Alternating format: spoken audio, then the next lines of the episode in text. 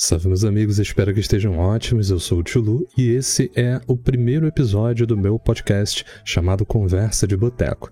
Para quem está me ouvindo aqui, dessa vez não é assistindo porque não tem vídeo para vocês verem, eu só vou falar sobre o tema de hoje, que é precisamos falar sobre Genshin Impact.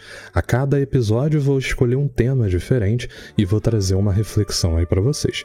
Por vezes eu vou falar sozinho, como nesse assunto aqui de hoje, eu não chamei nenhum convidado dado para ele, sou só eu falando ao longo desse podcast aqui, e também às vezes eu vou fazer alguns podcasts com convidados, então vai ser uma conversa como se fosse uma conversa de boteco mesmo. Inclusive eu queria chamar de conversa de botiquim, mas seria mais difícil de escrever o título, e eu fiquei com medo das pessoas acabarem errando e não encontrando o canal, por isso eu coloquei conversa de boteco. Mas indo ao que interessa, o assunto de hoje é precisamos falar sobre Genshin Impact. Eu separei alguns temas aqui para a gente abordar e eu vou falar desde a trajetória do jogo lá no começo até a minha relação com o jogo, no caso, o Genshin Impact. Começando pelo começo, a trajetória do jogo do início até atualmente, ela foi bastante conturbada no sentido de comunidade, quase que especificamente. O jogo em si ele desenvolveu muito bem ao longo desse tempo e a gente teve aí bastante conteúdo sendo adicionado e tudo mais, mas uh, com relação ao apoio da comunidade, a conversa com a comunidade. A Mihoyo lá no começo, que se chamava Mihoyo ainda, agora atualmente está chamando Royoverse, então ela não teve um bom relacionamento lá no comecinho com a comunidade, após o lançamento oficial do jogo. Durante os betas, houve uma conversa um pouco mais íntima, houve ali uma audição do que a comunidade estava falando com a Mihoyo, tanto que muita coisa do que tinha disponível nos primeiros betas não teve no lançamento oficial do jogo, e então a Mihoyo eles realmente ouviram tudo que foi dito e levaram para o lançamento oficial. Só que depois que o jogo lançou, a gente começou a ter diversas questões com ouvir a comunidade principalmente no sentido de contas hackeadas, um pouco mais lá pela metade do primeiro ano de lançamento do jogo houve um surto de muitas contas hackeadas e as pessoas começaram a ficar com medo, inclusive de compartilhar o ID da conta delas, que é público. Tanto é público que ele fica aparecendo o tempo inteiro ali embaixo na tela do jogo mesmo. Se você streama seu jogo, se você grava um vídeo, qualquer um vai ter acesso a essa numeração. O que você não pode compartilhar é os dados de login da sua conta, isso de forma alguma. Mas também houve o problema com a segurança. Realmente houve um problema com a segurança do jogo. Isso porque o jogo nem contava com o fator duplo de autenticação. Fator duplo de autenticação é quando você coloca uma camada extra para fazer login num determinado sistema. Portanto, se você tiver uma confirmação por e-mail, como foi o que fizeram depois de muito tempo e depois de muita reclamação de contas sendo hackeadas, eles finalmente colocaram uma autenticação dupla, em que você precisa entrar no seu e-mail para responder a uma pergunta, um link com um código, e aí você pega esse código, coloca dentro do jogo, e aí sim você consegue fazer o login na sua conta. Só é pedido a primeira vez que você está logando no dispositivo, e isso, inclusive, é um dos maiores problemas na minha visão, porque era necessário que esse login expirasse de tempo em tempo. É muito chato ter que ficar fazendo login toda hora nas coisas, mas é uma medida simples e que já acarreta numa segurança adicional para o usuário. Então você troca um pouco de comodidade por mais segurança. Eu, particularmente, preferia que pelo menos oferecessem a opção de escolher deixar o login permanente ou não transformar como sites onde você faz o login, geralmente o login ele expira automaticamente e se você quiser, tem uma opção lá que você marca e aí você fica logado permanentemente. É sempre uma boa opção dar opções para o usuário do seu sistema. Outra coisa muito importante também que eu quero destacar é que a Miroyo ela não teve um bom relacionamento no começo mas ela veio melhorando ao longo do tempo até agora. E aí a gente entra na questão do suporte à comunidade.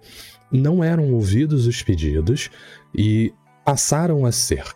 Desde um tempo para cá, mais ou menos um ano depois do lançamento para cá, a Mihoyo ela cada vez mais veio ouvindo os pedidos da comunidade. Tanto é que o exemplo maior foi a questão lá da Yaimeko. Ela veio com determinados problemas e aí a Mihoyo resolveu fazer uma alteração que ninguém tinha pedido, porque segundo eles ia corrigir um determinado problema que ninguém tinha apontado na personagem. Eles fizeram a correção, a comunidade foi lá, encheu o saco e eles reverteram essa modificação porque tinha ficado pior do que estava originalmente. Então eles tentaram corrigir uma coisa, fizeram uma merda maior ainda, e depois, graças aos pedidos da comunidade, eles desfizeram esse problema. Eu acho que esse foi o ponto maior de quando eu me toquei de que a Mihoyo, o atual Royalverse, estava ouvindo mais a comunidade e atendendo mais os pedidos que as pessoas estavam fazendo publicamente para a empresa. Com relação ao suporte ao jogo propriamente dito, é, muito conteúdo foi sendo adicionado dentro do jogo, mas eu diria que a maioria expressiva desse conteúdo que foi sendo adicionado dentro do jogo se limita bastante a personagens novos que né, não é exatamente um conteúdo novo, e eventos secundários que praticamente não têm relação com a história principal do jogo. A gente já vai agora para três anos de Genshin Impact. Vim até conferir a data aqui, foi lançado em 28 de setembro de 2020. Então, esse ano completa, vai no final desse ano, né? Não é exatamente no começo. A gente tem mais de dois anos de Genshin Impact aí. E a, gente não teve um desenvolvimento muito grande na história do jogo. A gente teve poucas coisas sendo adicionadas. Com relação à história mesmo, a gente só foi em primeiro, uh, resolveu o problema do dragão lá, do Devalin, do Storm Terror em Mondstadt. Depois a gente resolveu o problema da gnose do Zhongli em Liyue. Depois disso, a gente teve lá uma passagem rápida pela montanha de gelo, mas sinceramente aquilo é totalmente secundário, foi só para encher linguiça mesmo. Foi muito legal, uma extensão de linguiça muito bacana para a gente jogar, mas não tem muito relação com a, a, a, mainstream, com a história principal do jogo. Depois de Liu então, de história principal, a gente pulou para Inazuma. Inazuma foi muito legal. Foi a melhor expansão, sinceramente, para mim, de lançamento de expansão. Porque a gente teve um ambiente completamente novo para explorar, coisas que a gente não tinha visto antes, um ambiente grande sendo disponibilizado para a gente explorar, com muita coisa para fazer, missão secundária, missão de mundo, com com easter eggs que a gente tem por lá, desafios de mundo aberto, caça ao tesouro, muita coisa. Teve muita coisa em Inazuma e muita coisa legal, mas principalmente a história principal de Inazuma, ela é muito bacana pra gente acompanhar. Então, a questão lá da proibição do uso de visão, até a gente conseguir resolver todos os problemas que estavam sendo apresentados dentro dessa, dessa, desse enredo apresentado lá em Nazuma, isso foi tudo muito bacana para mim. Foi a melhor experiência de lançamento de expansão para o Genshin Impact. Eu vou tratar esses lançamentos aí como expansões porque facilita a nossa ideia do que é que eu estou falando. Depois disso, a gente teve uma outra expansão que foi Sumeru, que é onde a gente está atualmente dentro do jogo. Sumeru foi problemático para mim, pessoalmente. Eu não cheguei a ver como que a comunidade reagiu a Sumeru. Eu gostei muito da parte visual e pouquíssimo da parte de história de Sumeru. Eu gostei uh, do início e da conclusão da história da Nárida e eu gostei uh, razoavelmente da parte do deserto. Eu não quero entrar em detalhes porque eu não sei falar sobre isso sem dar spoiler. Então, quem ainda não jogou, provavelmente vai acabar pegando spoiler se eu resolver falar qualquer coisa aqui. Acontece que eu achei uh, muito, muito emperrado, muito travado, eu achei muito difícil de tragar a forma como a história de Sumeru foi, foi desenvolvida, foi apresentada pra gente. É uma história maravilhosa, mas é difícil de acompanhar. Porque você. Eu, pessoalmente, né? Já falei, não sei como que a comunidade reagiu a isso, mas eu pessoalmente uh, perdi a paciência na metade de cada sessão que eu iniciava no jogo. Eu tentei fazer as missões de Sumeru um milhão de vezes e falhei miseravelmente, porque eu simplesmente esquecia o que eu estava fazendo dentro do jogo e ia fazer outra coisa. Quando eu voltava, eu falava, ah, quer saber? Tanto faz, depois eu termino isso. E aí eu fiquei muito tempo até conseguir. Ainda não terminei ainda a parte do deserto. Ainda tem que terminar antes de lançar a próxima atualização. Mas é isso, né? Eu, não tem para onde correr, tem que terminar. Eu acho que uma das coisas mais importantes que faltam dentro do Genshin Impact é um botão de pular diálogos. Porque eu gosto muito dos, dos, diálogos, eu gosto muito de acompanhar histórias. O meu estilo de jogo favorito é RPG por um motivo óbvio, eu gosto de acompanhar histórias, mas quando a história é interessante, quando ela tá cheia de diálogos vazios, diálogos inertes, diálogos que não têm coesão nem coerência, diálogos infantoloides por vezes, cara, isso me incomoda num nível absurdo. Então, é muito importante você ter a opção de pular o diálogo, porque pensa comigo, se uma pessoa está jogando um jogo e ela não quer ler o diálogo, não ter um botão de pular não vai obrigar a pessoa a ler o diálogo. Ela vai simplesmente passar o mais rápido que puder sem nem olhar o que está escrito na tela, cara. Não adianta forçar a barra. É a pior opção possível. Então, o ideal seria ter um botão de skip nos diálogos, isso facilitaria a vida de todo mundo. Quem quiser vai continuar lendo. Isso não vai proibir a pessoa que gosta de ler, inclusive esses diálogos que eu não gosto, isso não vai proibir essa pessoa de continuar lendo. Ela só ela lê. E a pessoa que não quer ter contato com esse conteúdo vai conseguir jogar o jogo em paz.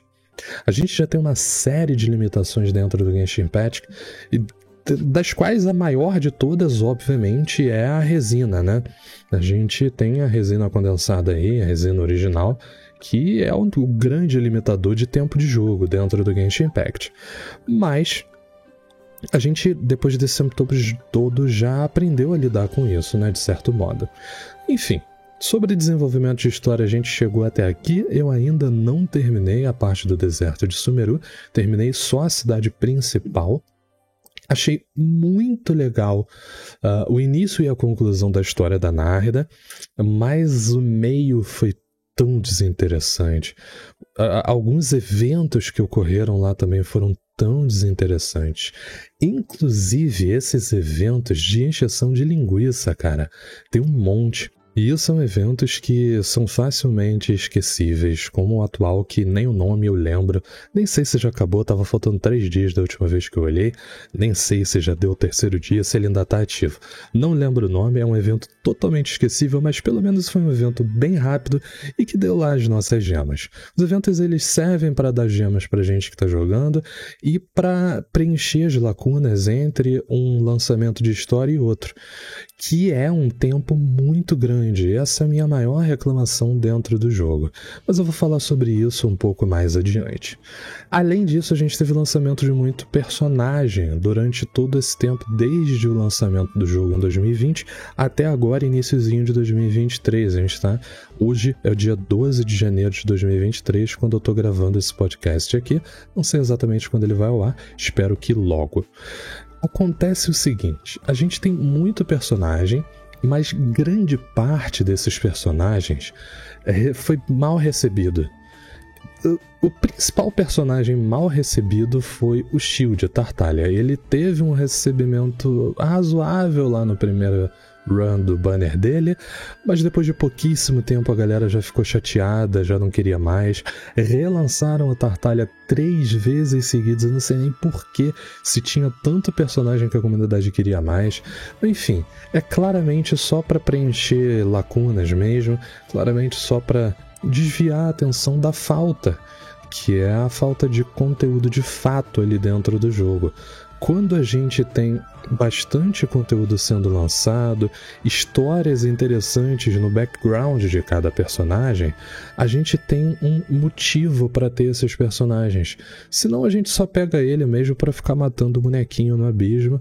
Tem muita gente que prefere fazer as coisas dessa forma, que prefere só matar bonequinho no abismo, mas eu particularmente prefiro acompanhar a história do jogo do que ficar matando bichinho sem motivo, ao léu, né, sem nenhum objetivo em mente.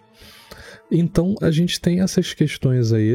Teve muito personagem sendo lançado, grande parte eu acredito sinceramente que foi só para vender. Mas uma outra parte também foi muito interessante. Personagens como Kamisato Ayaka e Ayato têm um background histórico muito interessante. Por isso eu repito que Inazuma foi a melhor expansão que esse jogo já teve até agora. E tem outros personagens, mas personagens como a Klee, por exemplo, até tem uma história bacana, interessante, mas uma hora cansa, cara. E eu já tô farto das histórias da Klee, não aguento mais aquela ilha da Klee com ela reclamando e chorando o tempo inteiro. Meu Deus do céu, que saco. Eu já tô de saco cheio disso. Gosto da personagem, não uso ela nas equipes porque tem mil outros personagens de Pyro que são muito melhores do que ela para mim. Mas é uma personagem legal com relação à história, design e tudo mais. Hoje, por falar na Klee, que é uma personagem que está desde o lançamento do jogo, a gente tem um déficit muito grande de personagens e de história que eu já falei. De personagens, eu tô falando de personagens que foram lançados lá no comecinho do jogo, mas que hoje eles basicamente não servem mais para você jogar. Personagens do começo, como o Diluc, perderam espaço para outros personagens mais atuais principalmente para Rutal. A Rutal é uma versão muito, mas muito, infinitamente mais poderosa do Diluc. Não tem sequer comparação possível entre os dois. A gente teve a Amber que desde o início ninguém usava também, então não vai nem entrar em discussão. Mas uma personagem que estava desde lá do comecinho e agora há pouco tempo resolveu ficar famosa foi a Shanning. Né? A gente tem vários times meta, considerados meta aí com a Shanning. Outra de quatro estrelas é a Yanfei, que desde o lançamento segue lá, firme e forte, é uma personagem muito interessante e que tem grande potencial para causar danos. É óbvio que não chega nem perto de uma Rutal, mas é uma personagem maravilhosa para a gente usar. E tem outros personagens também, como por exemplo o Razor. O Razor ele tinha o papel de ser a função de ser o melhor DPS físico do jogo. E aí veio a Eula. Desde que chegou a Eula, o Razor sumiu do Genshin Impact. Não se ouve mais falar em Razor. Outro personagem que não se ouve mais falar é a Ningguang. Desde que chegou Arata Kihito, a Ningguang ficou fraca. Apesar dela ser uma ótima personagem, o dano dela nem se compara ao do Ito. Então a gente tem esse problema de personagens mais antigos acabarem caindo no esquecimento. E aí eles ficam lá mofando. Você dropou eles antes, mas você não tem mais o que fazer com eles hoje. Eu tenho pilhas e mais pilhas de personagens que eu nunca uso. Esses que eu comentei, a Ningguang, eu nunca mais usei. O, o, o eu uso pouco. O Toma eu usei no início, Parei por muito tempo, voltei a usar agora com o lançamento da Nárida, porque eu acho que fica legal. Mas em vez do Toma, eu gosto mais de usar a Xinyan junto com a Nárida para fazer o combo aí de queimadura e também outros personagens caíram no esquecimento. O próprio Tartalha que eu citei antes, parei de usar completamente desde que lançou o Ayato. A Mona caiu completamente no esquecimento, né? não estão nem usando mais ela para fazer aquelas thumbnails de clickbait, fingindo que é um dano colossal, mas é o dano do supremo dela. A Clear há muito tempo já foi largada de mão, porque até o Diluc desempenha, performa melhor do que ela na maior parte dos casos, e vários outros personagens, como a Jean, a Kekken, que nunca teve muito holofote, mas uh, teve o lançamento, inclusive, agora acabei de lembrar, teve o lançamento do Sino. O Sino foi lançado e fez a Kekken voltar a ter fama, de tão fraco que o Sino veio. Eu gosto dele, tem uma gameplay maravilhosa, mas em relação a dano, cara, tudo que o Sino faz é quem faz melhor em menos tempo. Então, sinceramente, não tem por que esse boneco existir. Ele é bonito, tem um design legal, tem uma gameplay muito bacana, mas é quem é muito melhor para o que ele se dispõe a fazer. E a gente teve vários outros personagens sendo lançados e caindo no esquecimento. O Reizo é pouquíssimo usado, a Yaimiko é pouco usada, a Kolei é pouco usada também. Ela é mais usada em times free-to-play, mas desde que chegou a Narya da Yutignari, ela ficou bem para lá.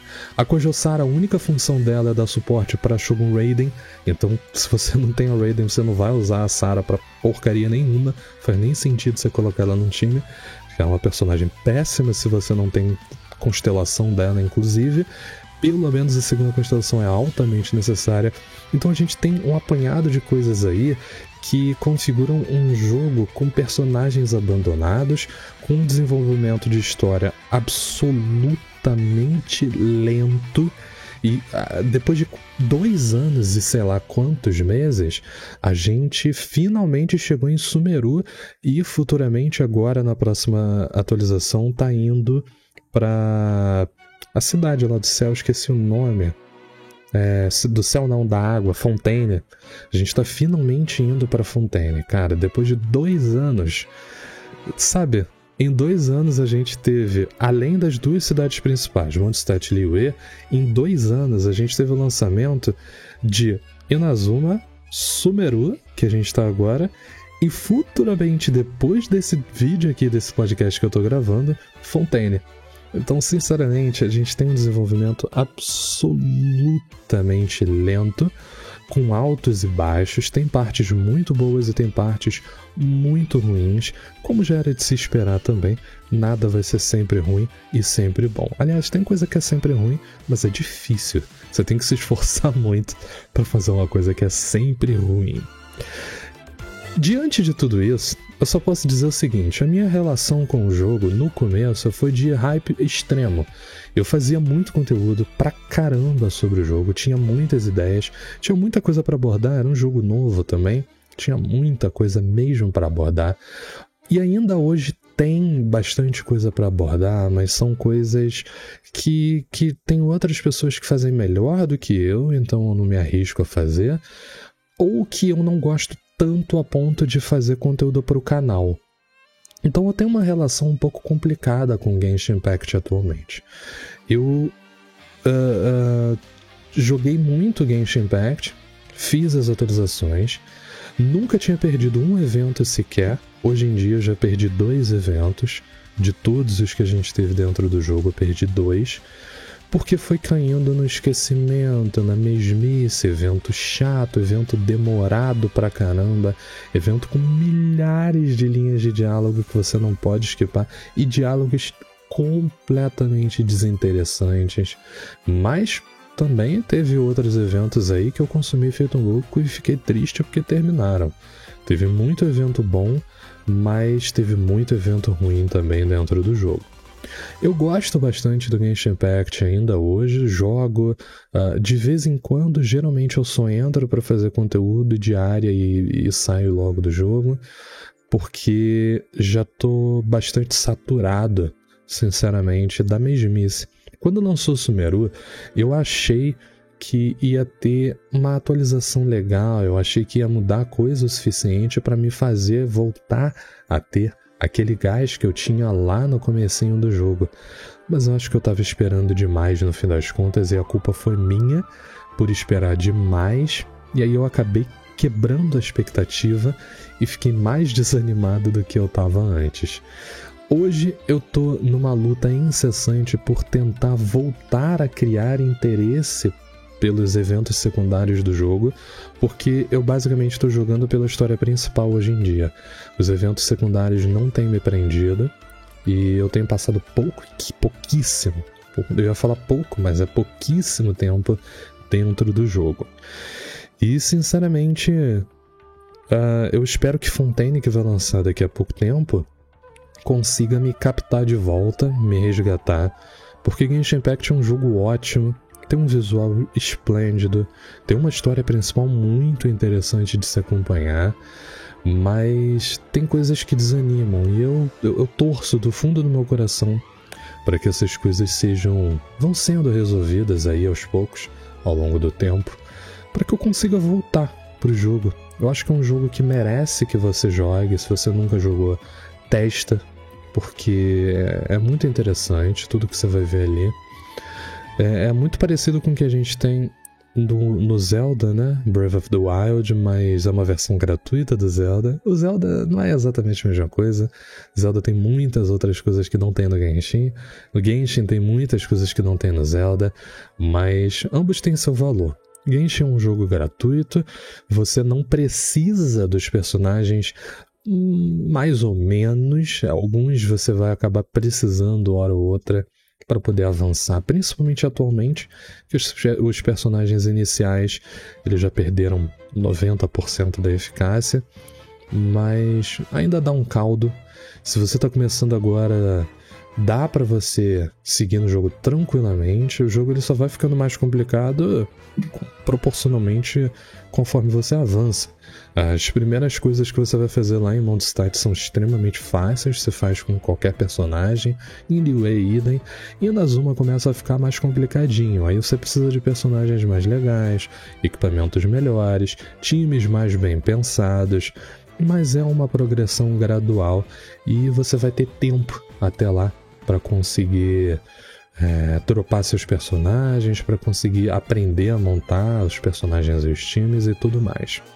A minha relação com o jogo hoje é essa, conturbada, mas eu ainda gosto muito do Genshin Impact indico para todo mundo que quiser jogar e que quiser perder muito tempo da vida com um joguinho de fadinha.